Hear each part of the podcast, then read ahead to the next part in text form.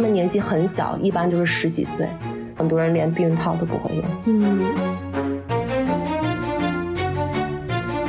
他说给我们带卫生巾来，哦，给我们带安全套来。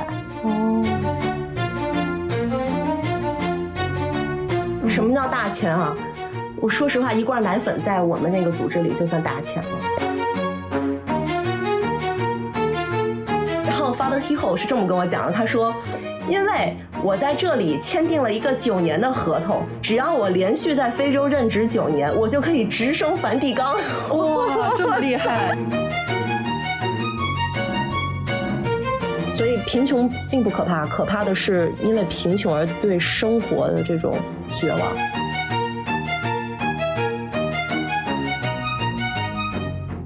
十九岁那年的夏天，石玉在肯尼亚的贫民窟做了两个月的艾滋病项目志愿者。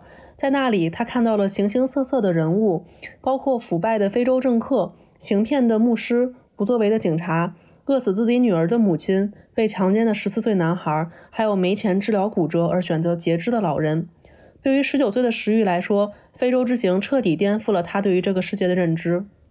大家好，这里是卧龙凤雏的播客频道，我是去过非洲做过艾滋病相关项目义工的石玉。我是从来没有去过非洲，对这个石玉的经历非常好奇的 Lily。今天让我们来聊一点关于非洲、关于艾滋病、关于义工组织的话题吧。嗯，另外，请别忘了点击订阅我们的播客频道哦，收获两个宝藏互联网闺蜜，陪伴你个人成长、瘦身运动、变富变美。记得微信搜索“卧龙凤雏”全拼加八幺八，添加我们的微信小助手，加入石玉和 Lily 的粉丝群，我们会不定期的在群里进行抽奖，掉落各种福利小奖品。好，那我们就开始今天的话题吧。呃，那刚才其实我读的这一段是来自于石玉之前写的一个文章哈，就是他呃笼统的介绍了一下，就是在肯尼亚的一些比较印象深刻的经历。其实我读完是印象非常深刻的，因为我对于其中的一些故事也稍微有点了解。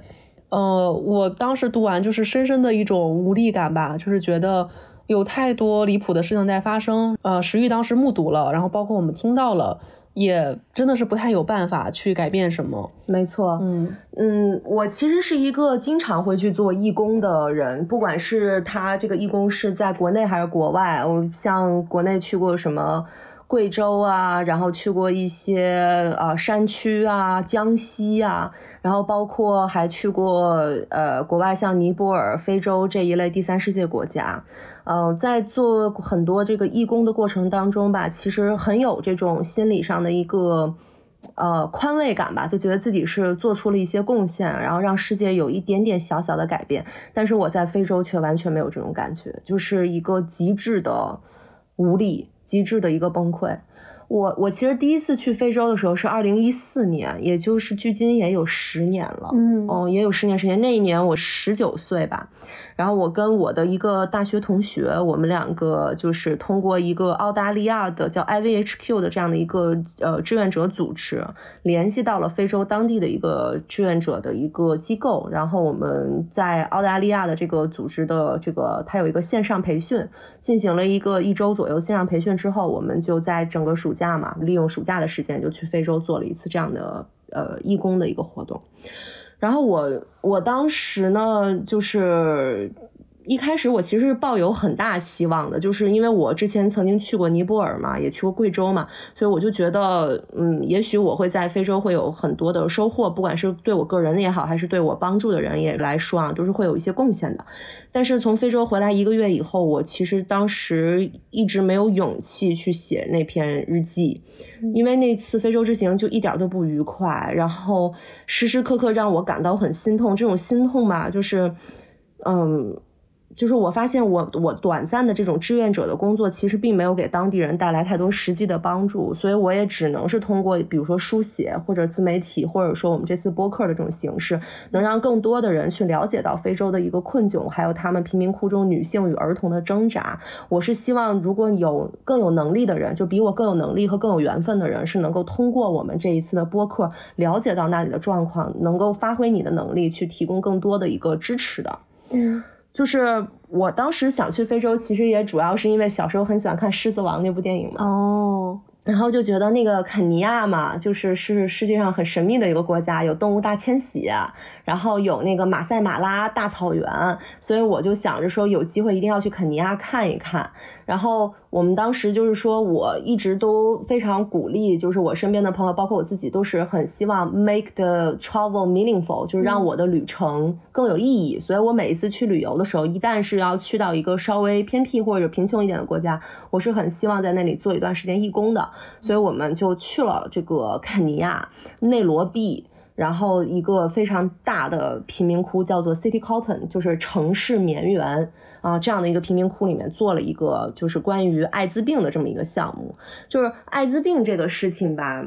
嗯，我可以给大家简单介绍一下，就是非洲的这个一个当时的一个情况啊，就是我了解到的数据是，截止到二零一一年，也是十多年前啊，像博茨瓦纳呀，啊，像马拉维啊，还有那个纳米比亚、南非啊、赞比亚、津巴布韦这些国家，其中有百分之十的人口是感染了 HIV 病毒的，有这么高，真的是突破我们的想象。没错，十个人里就有一个，而肯尼亚的这个比例就更高了。然后 HIV 它的患者数量。是一百六十万，这个就非常吓人。就是这，而且这只是二零一一年的官方数据，还有很多人都没有官方数据。比如说，我们当时去的贫民窟里的孩子，根本就。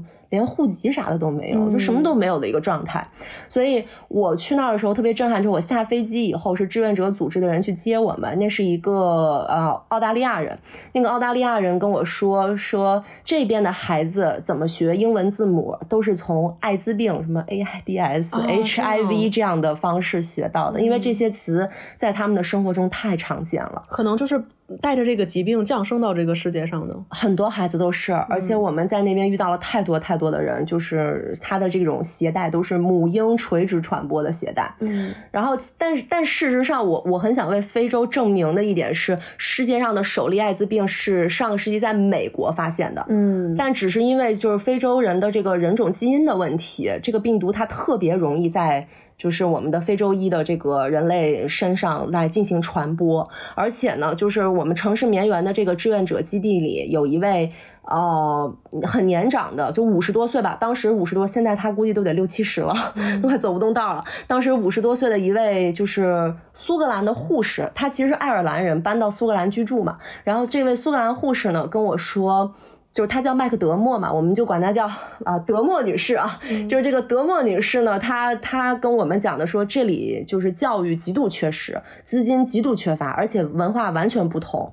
然后她她在这个城市绵园，她其实是作为我们的一个义诊医师。嗯。而且我在城市绵园里面，大部分的一些就是活动都是跟着德莫一起完成的，就相当于我是她的一个助手。但是我其实也不太懂医学类的那种知识，我所有的培训就是那个 online 的。就是那一周特别快就培训完了，他可能会大概告诉你说 HIV 的这个病毒是怎么形成的，然后你要注意什么，你怎么保护你自己，不要职业暴露。然后还有一个就是我主要过去就是给人家医生就是拎箱子呀，然后帮人家就是打接电话、打电话，就做一些比较基础的工作。然后偶尔呢，我会组织一些讲座，会给当地的一些就是一些女性吧介绍她们怎么使用女性避孕套。嗯，就你听说过这样的？你听说过女性避孕套？我是知道这个概念的，但是我。没有实际的用过或者见过，对，因为那儿男的不戴哦，就那边男的是拒绝戴套的，所以那边的女生唯一保护自己方式是自己戴一个女性避孕套。但女性避孕套其实隔绝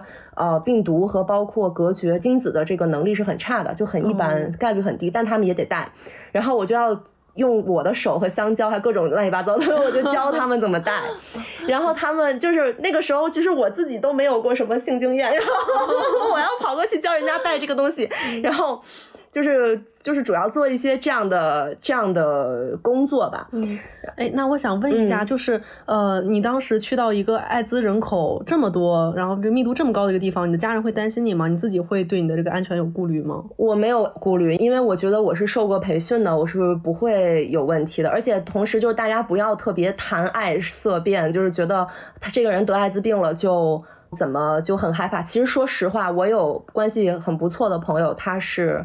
呃，HIV 携带者，哦，嗯，就是我先跟大家先说一下这个疾病，就是也是给大家做一次科普啊，尤其是身边比如说呃同志群体，然后 LGBT 群体，可能你们会很在意这个话题，就是呃我对 HIV 病毒是没有任何恐惧的，就是它这个病毒吧，它其实就是一种免疫系统的病毒，它本身的名字翻译过来就 HIV 这三个字翻译过来就是免疫系统的一个疾病的意思，病毒的意思，它进入到你的这个血液当中会和你的一个免疫蛋白细胞叫做 CD4 这个。CD 四细胞进行一个结合，就是它会挂在上面，就类似于啊，我说的可能不是特别的专业啊，就是呃，它会挂在上面。然后当你这个细胞特别高的时候，比如说你生病了，你发烧了，你感冒了，你的免疫蛋白不就变多了？你的免疫细胞就变多了嘛？那你的这个 HIV 也跟着变多了。嗯，所以只要你不发烧不感冒，你不会得什么特别奇怪的重病，比如说新冠，在新冠期间对于 HIV 携带者来说是很危险的。就是你不得这个重病，你的免疫系统不被激发起来。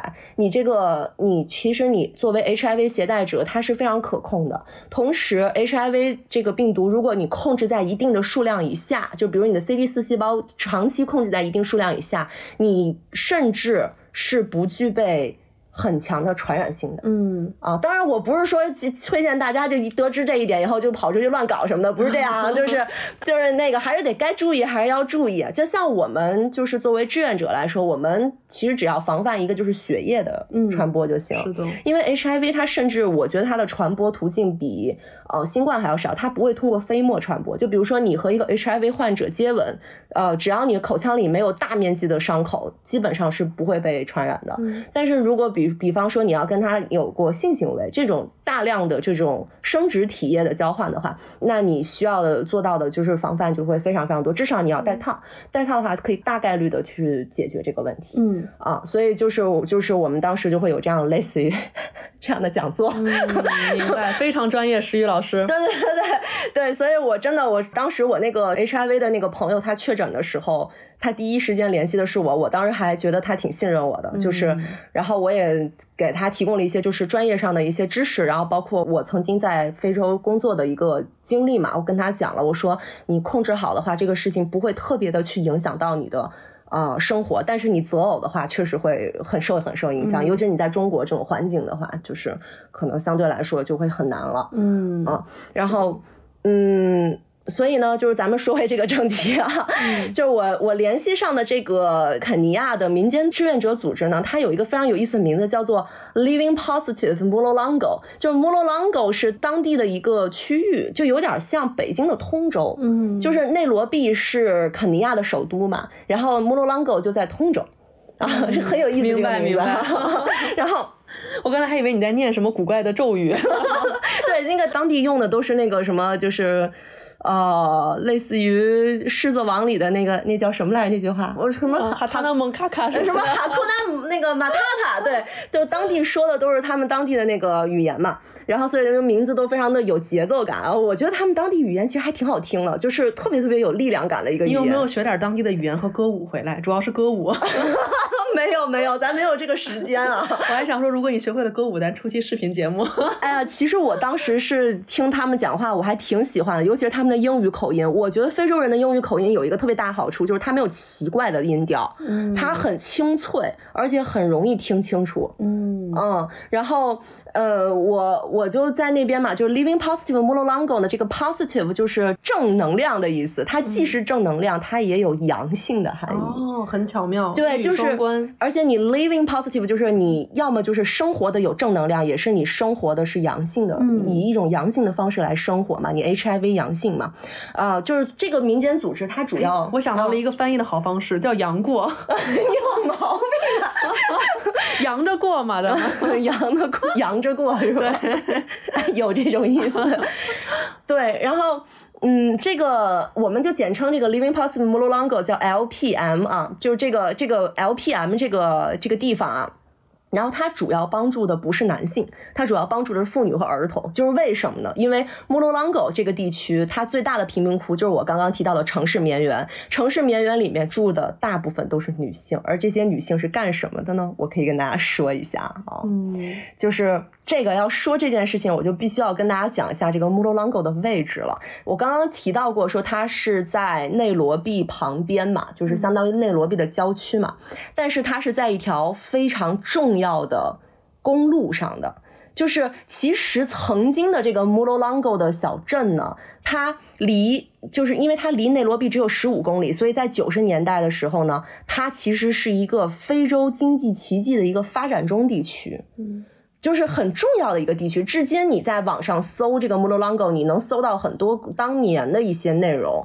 然后这里拥有呃肯尼亚第二大的贫民窟，就是我刚刚说的城市绵园嘛。然后二十年前这里根本就不是贫民窟，这里有特别特别多的本地的手工制衣厂，有大量的纺织女工，而且纺织女工的就业率极高，就当地的女性其实是有着很多正经工作的。然而到了九十年代末期。就是一些所谓的公益机构开始在给非洲捐各种各样的廉价的衣物，甚至是不要钱的衣服。这些衣服呢，一船一船的运过来，然后运到了这个就是蒙巴萨。蒙巴萨是肯尼亚最大的港口，有点像非洲小泰国的那种感觉，嗯，就是非洲小清迈的那种就感觉吧，就海港啊、海滩啊那种，然后。他们一船一船运到蒙巴萨了以后，第一站就是会来到这个内罗毕，然后再从内罗毕辐射到整个东非地区嘛。然后，所以这个地方的战略意义是很强的。但是也会有一个问题是什么？就是这些衣服直接就进来了，进来了以后，那当地的手织业怎么办？嗯，当地的民间纺织业又该怎么办？织衣厂就大量的倒闭了，就因为实在太便宜，这些衣服又新又好，那什么耐克、阿迪什么乱七八糟都是什么美国人捐的，然后什么欧洲人捐的，都是那种特好的衣服，比当地的手纺的那些东西是要好很多的，所以纺织女工集体失业，然后几乎也是在同时期，美国援助了肯尼亚一个。呃，高速公路就是我刚刚说的这个蒙内高速，就是蒙巴萨到内罗毕的高速公路。这个就是将非洲最大的港口城市之一的蒙巴萨与肯尼亚的首都连在了一起，所以大量的这些货物啊、船只啊，然后还有各种各样的这些衣服啊，就从蒙巴萨港口登陆，通过这条高速源源不断的输送到非洲的这些内陆国家。所以在穆罗朗戈这个区域呢，就有一个。曾经啊啊，所谓的一个棉园嘛，就所谓的一个纺织厂嘛，倒闭了，撤资了，全都没了。平地又起了一个小村儿，这个小村儿叫做阿西河。这个阿西河的意思就是什么啊？Arthur River 就是 Arthur's River，叫渴望村。这个渴望村里住的是什么人？就是当年下岗的纺织女工。哦。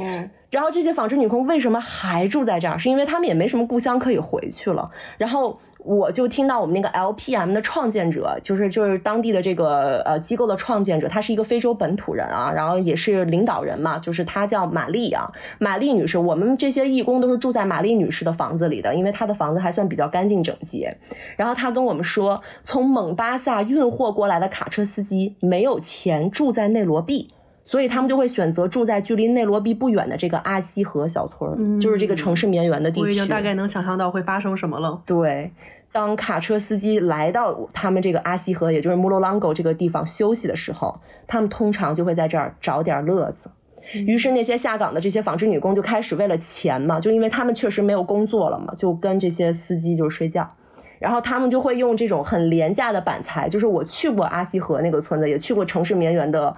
嗯，贫民窟那里面的房子不是用砖搭的，也不是用什么木头柱子、什么各种东西搭的，什么都不是。他们就用那种空调的板子，别人家拆的不要的屋顶的太阳能板，就是各种各样的板子，然后在平地上搭了一个帐篷一样的东西，然后左一块板，右一块板，就这样临时搭起来的一个住所。里面可能会有一个生火的火堆，可能会有一个瓦斯炉，然后有一张床，就这就是他们的家了。嗯，所以这些下岗的纺织女工就开始为了钱跟他们出卖肉体的过程当中呢，这些司机还可以在他们家里吃一顿饭，还可以睡一觉，所以这这种模式很快就流行起来了。而且其他镇上的一些女孩，因为以前她们可以去呃当地的这个纺织工厂工作，但现在她们唯一找到的机会就是她来到渴望村，然后在这里搭一个小房子。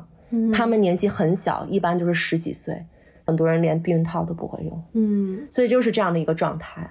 我感觉西方其实很多人是想做这个好事嘛，就相当于给贫困地区捐一点衣服。对，但其实是用一个嗯不是特别合适的方式，破坏了当地的一种生态平衡，对，造成了一种失去和混乱。对，所以我这这一点我就要夸一夸我们中国政府，就是我们中国政府当时也不像中国政府，就是我们华侨吧，华胞们，他们到了非洲以后，人家就是搞工厂，人家不给你搞就业机会，对，给你搞工厂，你过来打工。然后呢，我们来这儿就是做生意，很平等，就不是说我给你，哎呀，我看你好可怜啊，我捐你一堆衣服，不是那样的状态。是我们来了以后，我帮你修路，然后但是你要成为我修路的工人，我给你这份工作，而不是说我带着一堆工人过来了。所以在那边，其实如果你是中国人，你是挺受当地人尊重的。甚至我在那边的一些旅游景点买东西，会有我的身边的一些白人同事，就是一些欧洲人或者是美国人同事，他说你能不能帮我去买这个纪念品，因为你。你去买，他们看你是中国人，就会给你打折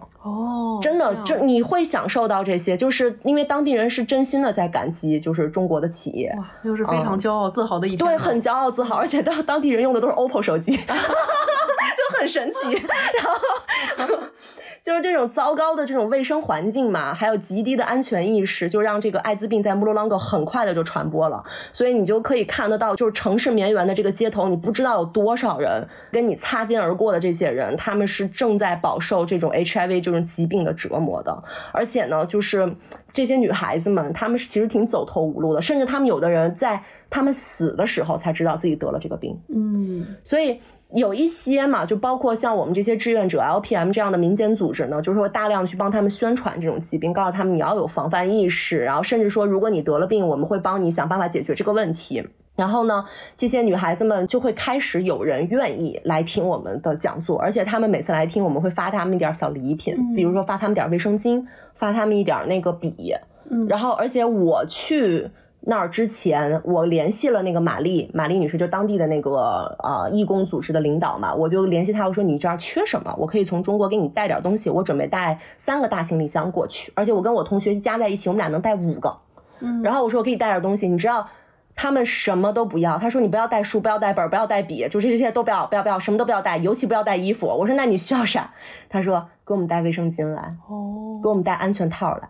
哦，所以我当时就是 过海关的时候，我都觉得很尴尬。我们整整一箱安全套和卫生巾，天呐！对，然后就就就去了，去了以后给他们带了整整一大箱，然后。就是我们会把这个作为小礼品，然后送给当地的女孩子，而且他们那边用的卫生巾质量可差了，嗯，就我们带的东西会好一点，他们那儿用的好多都特塑料，哦，都很硬那个卫生巾。他们那里还除了就是给他们做这些讲座以外，还有两个组织特别好，就是 LPM 自己的组织，一个叫做生产小组。干嘛呢？就是你这些女孩啊，平时比如说你别接课了，她担心这些姑娘，比如说我学到知识，但是我又没有钱，我怎么办？我最后还是要去接课。嗯，所以她说你你可以来我们这儿学点手艺，比如说你可以做点校服，因为校服这个东西美国捐不来啊。对，它是特定的，而且还有一些工厂制服。他说你过来，你学点手艺，因为以现在很多女孩本来可以成为纺织工的女孩，现在已经基本都不会这种手艺了。然后说你学完这些以后，你做点衣服来，你赚钱。然后我们也可以帮助你，比如说像我当时帮助了一位老奶奶，她已经六十多岁了，然后但是她有 HIV，她 HIV 是被她女儿传染的，我觉得可能是通过血液传染的吧。然后她女儿生下来的孩子也是有 HIV 携带。然后那个老奶奶说她想要做一个就是卖 potato chips，就是卖那个。炸薯条。那样一个小车，因为当地人其实挺爱吃那种小零食的，就是呃，所以我们就教他怎么记账，因为他不会这些什么都不会，几加几这些都不会，从几加几开始教，然后怎么记账，然后我们带着他去买一个这个炸薯条的车，包括这些钱都是我们给的，就是我们这个组织出钱给的，然后还有帮他去把这个炸薯条做好定定价，然后那个老奶奶可开心了，推着他的小车去卖炸薯条，然后赚到了钱，那个时候我是觉得。特别特别有力量感的，我们都管她叫薯条奶奶嘛。我后来我们就管她叫薯条奶，就是 potato chips grandma，就是这样，我们就经常这么叫她。然后呢，就是除了这样的一个生产小组以外，她还有一个日托中心，她真的是为女性解决问题。就是她知道你，比如说跟那些卡车司机生了孩子，卡车司机肯定也不要嘛。对。那你这些孩子怎么办？你要白天出去赚钱，你孩子扔在家里也不好吧？所以呢，她成立了一个 day care，这个 day care 就是去照顾那些没有钱上学的。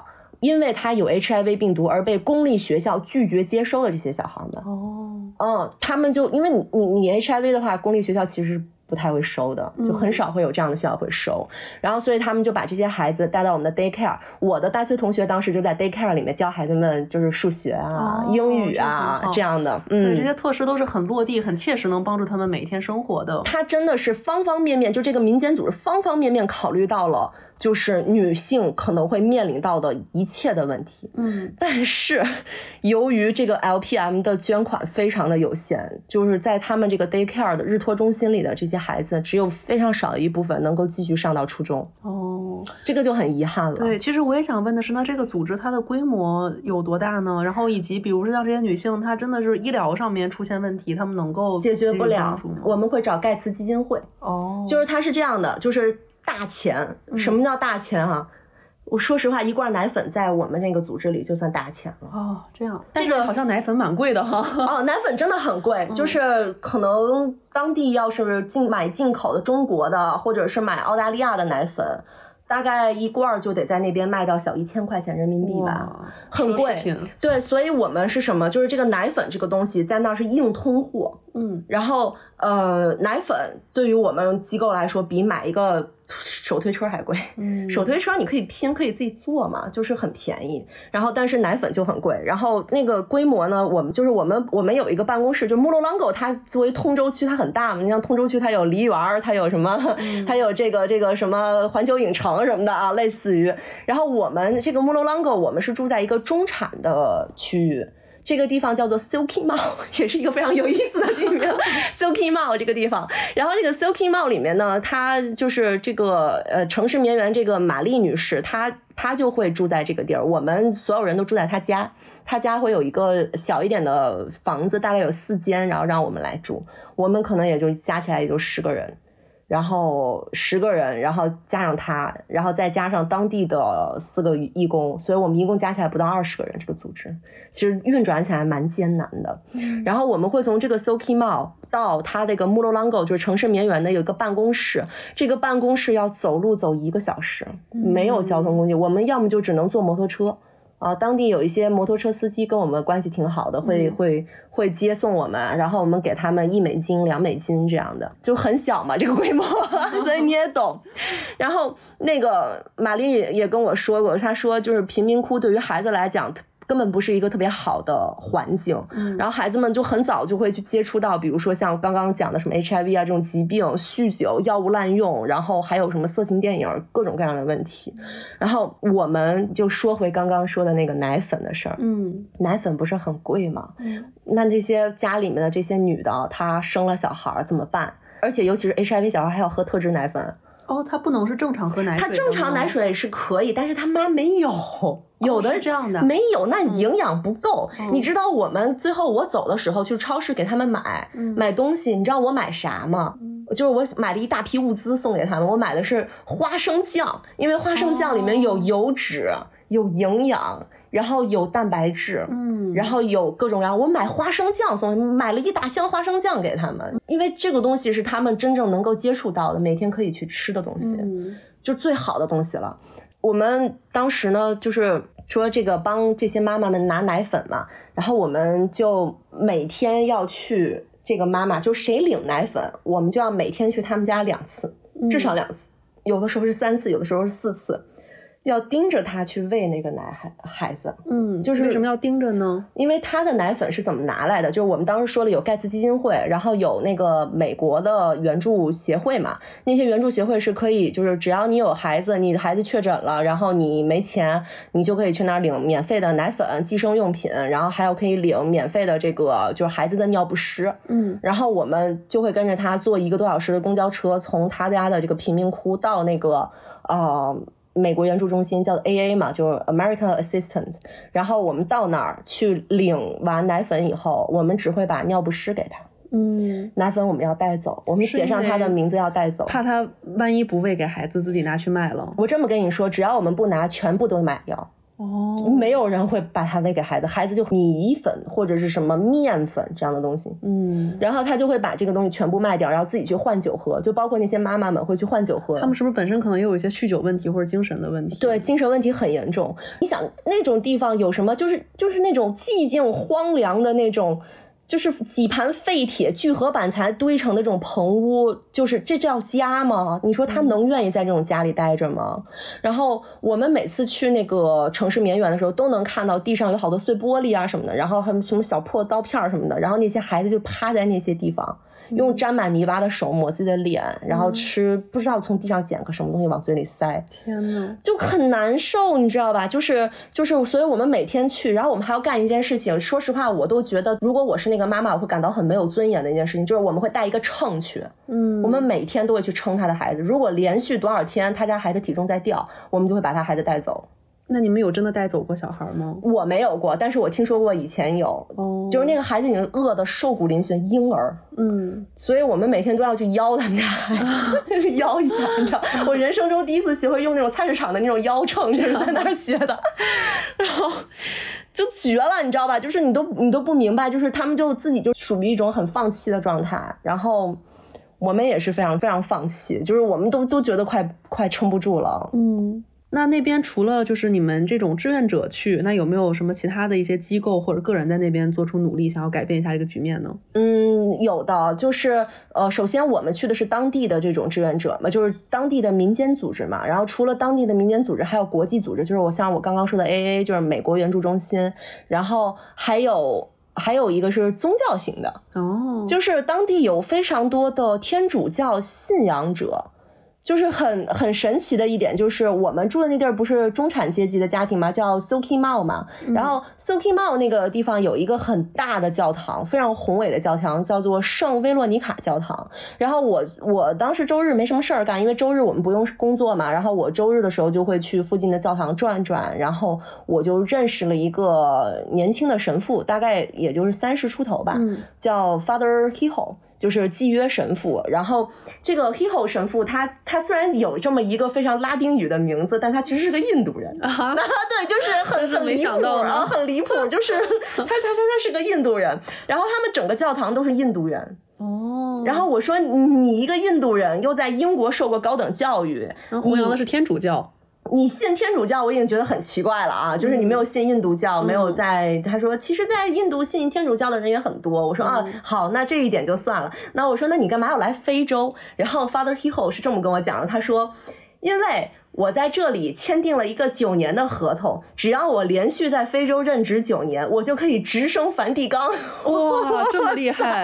我说我说大哥，你这个 你这小算盘打的挺好啊。了解到了 father 的职业路线哈。对，然后 father father 就给我就是他其实是因为年轻的 father 嘛，也也没有也不算出家很久。他现在应该已经到梵蒂冈了吧？肯定的，他现在已经是已经到了，但是他的 Facebook 已经停用了。哦，我很好奇他在梵蒂冈的生活哎，那应该很。Luxury 吧，应该很奢华吧。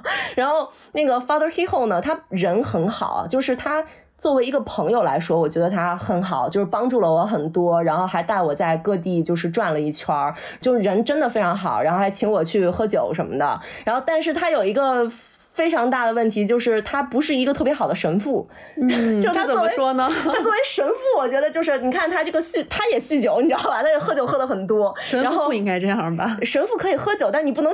不能喝那么多，然后而且还有就是他有时候会撒个小谎什么的，然后有的时候跟我出去的时候，他会把他那个神父上那个 collar 就那个领子，哎就一摘，然后你知道你就看不出来你是个神父了吧？然后他就去去外面溜达嘛，就瞎溜达。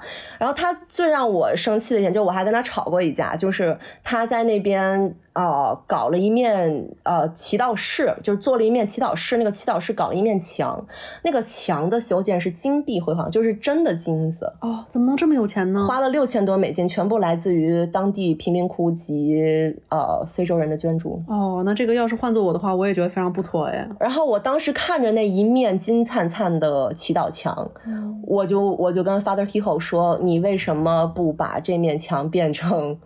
卫生巾和对避孕套，对卫生巾、避孕套，还有我刚刚说的花生酱什么的，我觉得那一墙能买多少花生酱？我满脑子想的都是有多少花生酱，多少奶粉。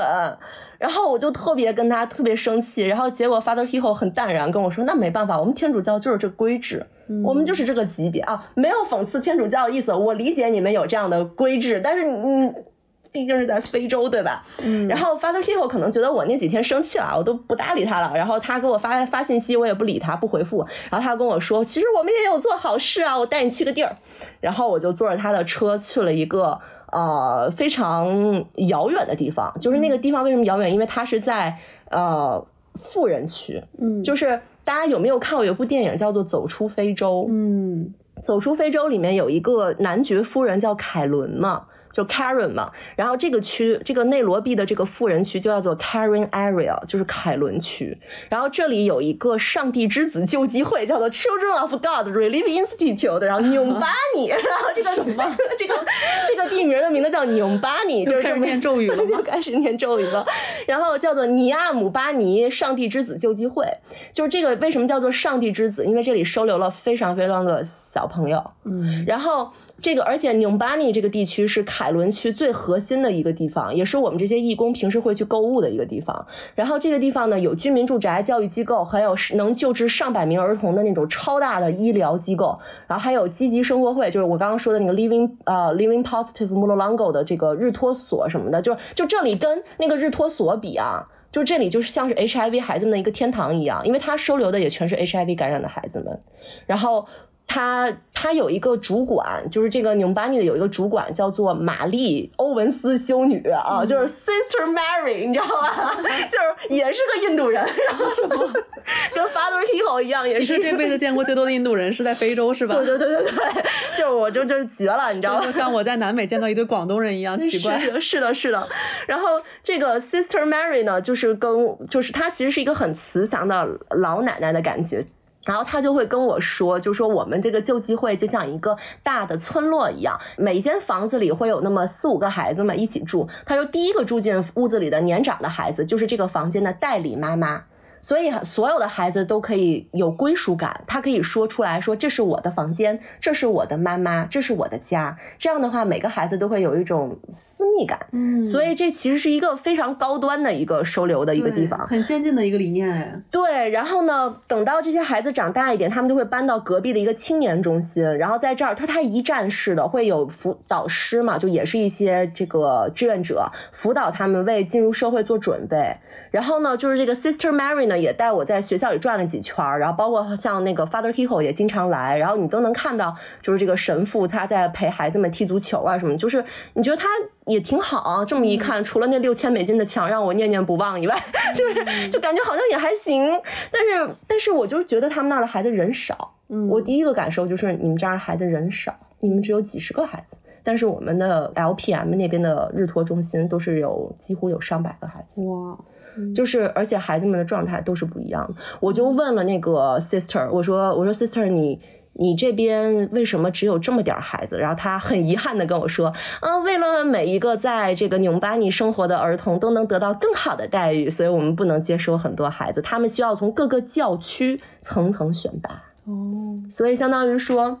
真的是上帝之子，上帝之子 出之后不对，被 被选中之人。对，就是你要层层选拔才能来到这儿。我就想，哎呀，就是就是你就能感觉到 LPM 是平等的对待每一个小孩儿，然后平等给你们所有人机会。但是纽巴尼的话，嗯，它就是一种。就是巨大的差异吧，就是你你不能说它有什么不好，但是反正反正你看，像 LPM 它的它的这个经济来源其实很有限，比如说它经济来源是我们这些义工可以给他们一些呃资助，然后包括还有一些就是政府的资助就结束了就没了，然后但是你看像这个纽巴尼它。所有的资金来自于梵蒂冈政府，然后来自于什么约翰诺尔集团公司，都是这种特别高端的东西。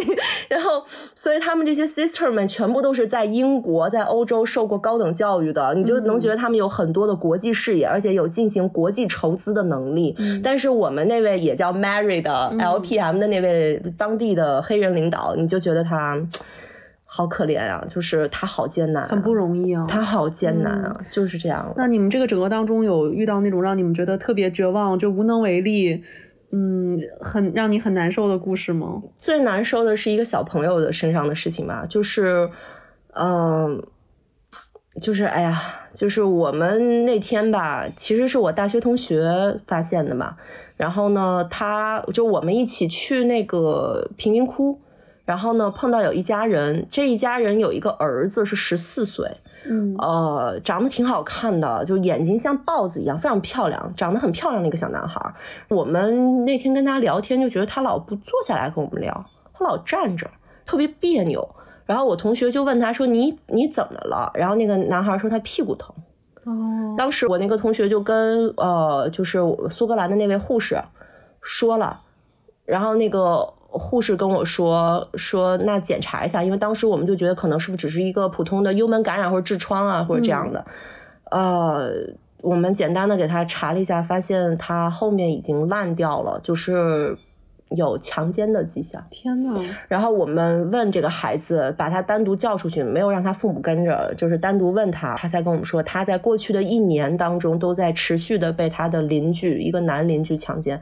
然后他的男邻居我们是知道的，我们志愿者组织是有记录的，这个男邻居是一个 HIV 携带者啊！天呐，就是一个小孩就这样被毁掉了。然后我们就立刻带孩子去了当地的一个医院，然后给他做了血液测试，就是他已经被 HIV 感染了。所以这件事情让我很愤怒的，包括让那个我们的这个苏格兰的这位护士护士阿姨很愤怒的一点就是，这已经不再简单是一个强奸了，你这基本是谋杀。对。然后我们当时就觉得一定要。一定要做出一些努力啊！然后我们就问，就跟他父母说，我们必须要报警。然后，但是结果那男孩父母完全不在意，尤其他爸爸，他说：“哦，男孩被强奸又不会怀孕，不用报警，在非洲报警很丢人。”天呐，那他就不会觉得说强奸这事儿是不对的吗？就是他父母一直都知道这件事情啊？为什么呢？他爸爸说他他打过那个邻居，但是没有什么用，还是会不停的去强奸他儿子。然后直到我们跟他爸爸说你儿子现在已经感染 HIV 以后，他爸爸才勉强同意跟着我们去警察局起诉那个邻居。然后结果。结果警察来了以后，那个邻居可能是听听说消息了，因为我们毕竟是外国人嘛，就全是白人的脸嘛，哪怕黄种人也被当地人叫叫白人，我们都会被叫成白人。他说有很多 white woman 来到你们这里了，所以就跑了。然后那个他已经跑到外省了，然后警察就说那我们就不追了吧，他都跑到外省，我们就很震撼，你明白吗？就是这都确凿的证据就放在这儿。没有办法，所以我们那个苏格兰护士呢，就带着好多义工跑到警察局门口静坐抗议。哦，但是没有用，我们静坐了，他当时真的是静坐了很多天。然后那些尸位素餐的警察就很懒洋洋的站在栏杆后面看着义工们。然后就是他们宁愿看着我们，就是那散步，也不愿意去抓那个坏蛋。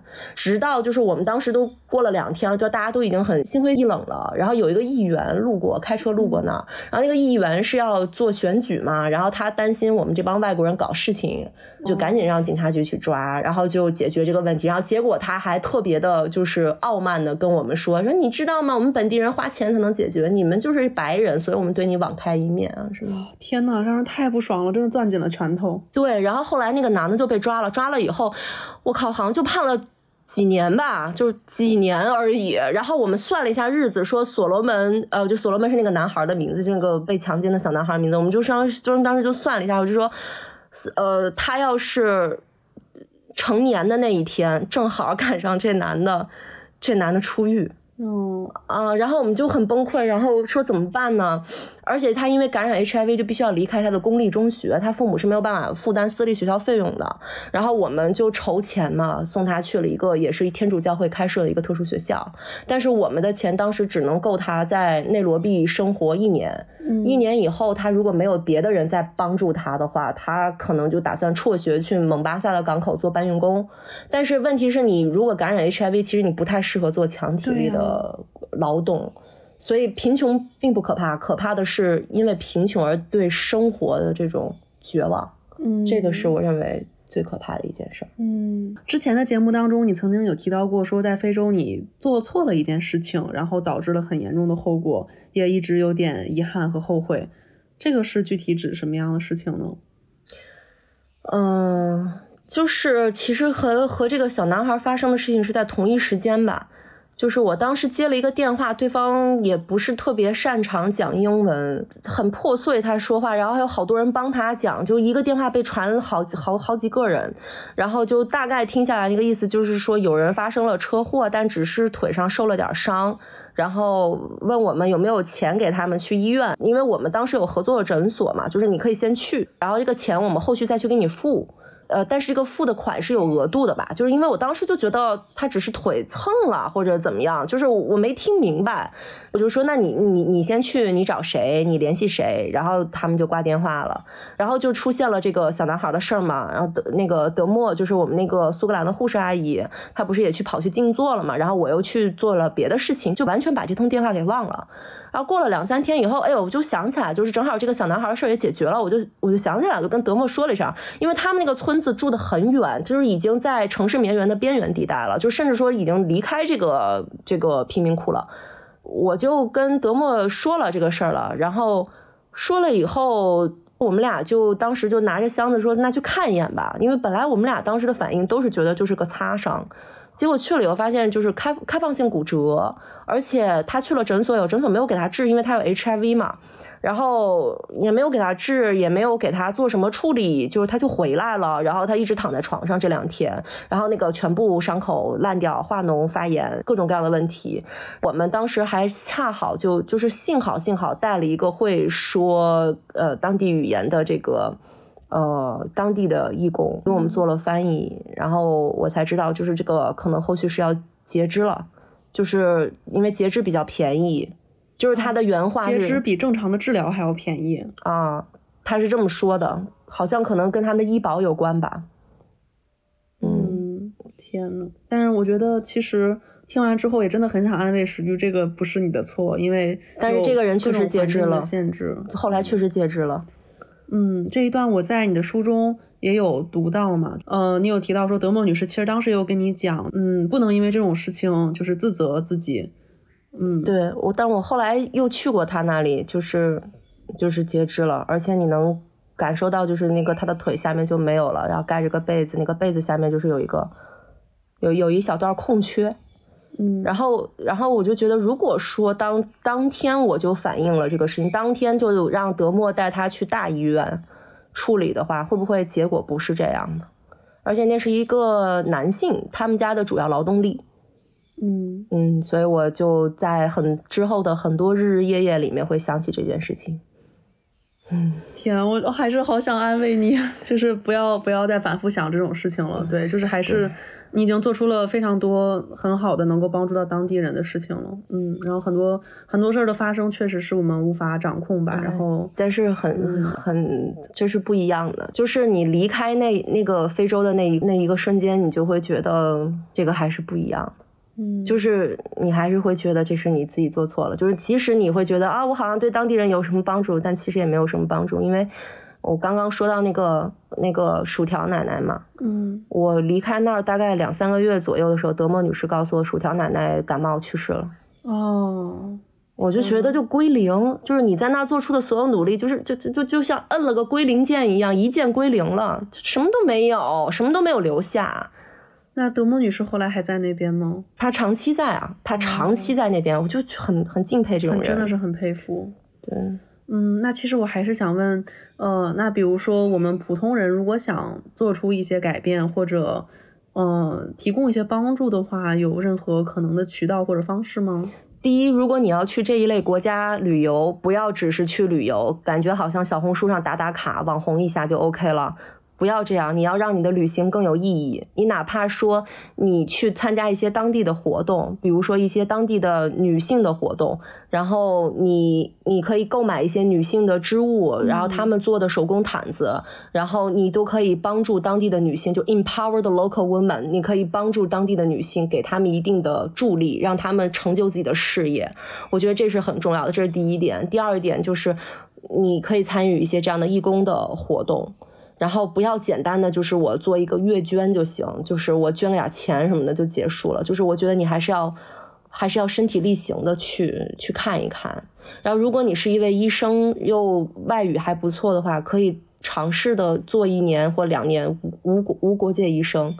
我其实有的时候会很后悔自己为什么没有学医，如果学医会不会能更直接的帮助到他们？嗯，我会有这种想法。我真的能感觉到这段非洲经历就是对于食欲的影响。嗯，因为我觉得石玉一直是非常善良的，想要去帮助很多人或者做更多事情的。但确实今天听完他的讲述，会觉得，呃，世间的很多事情确实我们比较难以完全的去掌控以及预料它的后果吧。对，所以我觉得可能大家此时又该回听一下我们的政治性抑郁的那一期。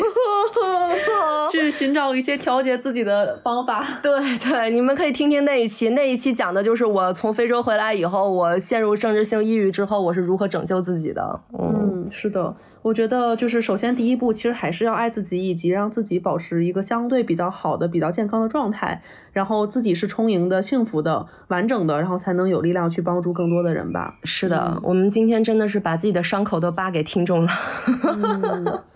对，希望以后能够有机会去非洲，至少可以走一走，然后可能帮助一些当地的产业的发展。希望今天的这个播客能对你的人生有一定的影响，能希望能希望你能够帮助别人，能够给别人更多的影响，让这个世界变得嗯还算可以忍受一些。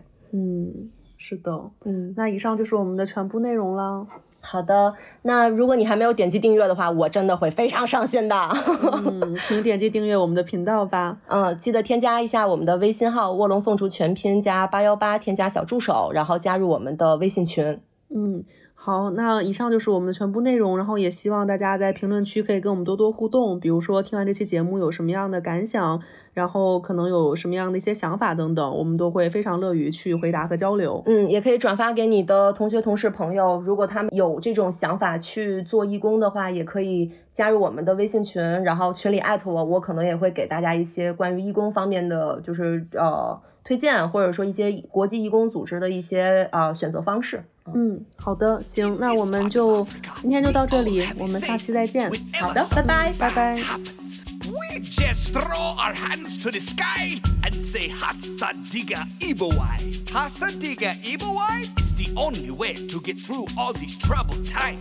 There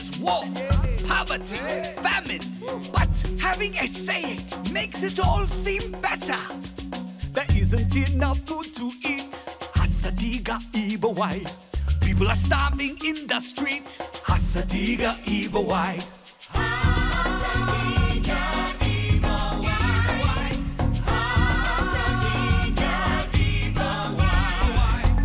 Well, that's pretty neat. Does it mean no worries for the rest of our days? Kind of. We've had no rain in several days. Hasadiga Ibawai. 80% of us have AIDS. Hasadiga Ibawai. Many young girls here get circumcised. Their clits get cut right off. Well, and so we sail to the sky. Hasadiga Ibawai.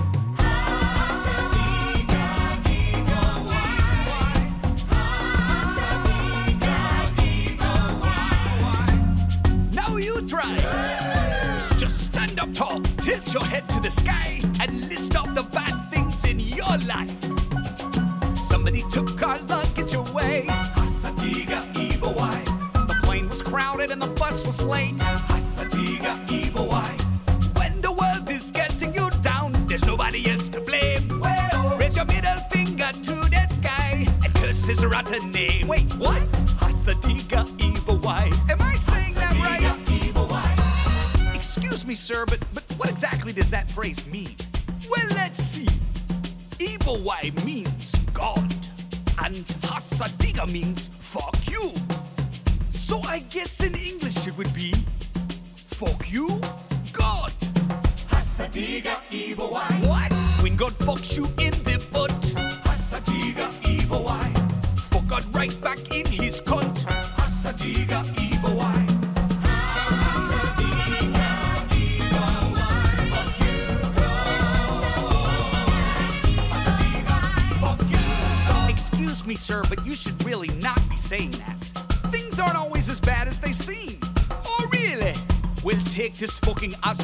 Here.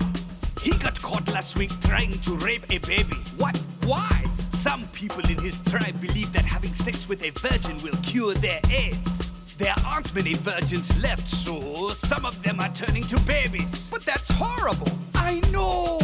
Hasatiga Ibowai. He's the butcher, he has AIDS. He's the teacher, she has AIDS. He's the doctor, he has AIDS. He's my daughter, she has AIDS position. She's all I have left in the world. And if either of you lays a hand on her, I will give you my age. If you don't like what we say, try living here a couple days. Watch all your friends and family die. Hasadiga Ibo, I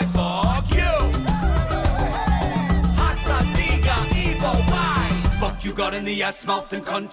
Fuck you got in the ass, mouth and cunt. Fuck you got in the ass, mouth and cunt. Fuck you in the eye. Fuck you got in the ass, mouth and cunt. Fuck you got in the ass, mouth and